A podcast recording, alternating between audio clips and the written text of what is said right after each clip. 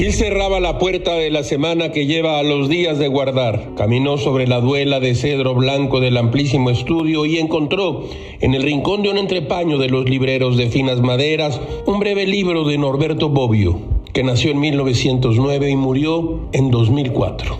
El oficio de vivir de enseñar, de escribir. Conversación con Pietro Prolito, editorial Trota de 2017. Gil ignora cómo se ocultó este libro y cómo de pronto se hizo notar cosas de la magia. Gamés ojeó y encontró estos subrayados. Aquí van un par de ellos. El diálogo puede surgir solamente cuando el enfrentamiento termina. El enfrentamiento empieza cuando el diálogo deja de ser posible. Dice Bobbio, para dialogar no basta con hablar, con intercambiar palabras. También los poderosos de este mundo hablan de vez en cuando, pero casi siempre lo hacen para sí mismos y sus amigos. Y dos monólogos no hacen un diálogo. Sin duda, el diálogo privado pasa también por la conversación. Nada es más seductor e instructivo para mí que la conversación cara a cara con las personas que vienen a visitarme. Y son bastantes, porque no le digo no a casi nadie, e incluso a veces a reputados impertinentes.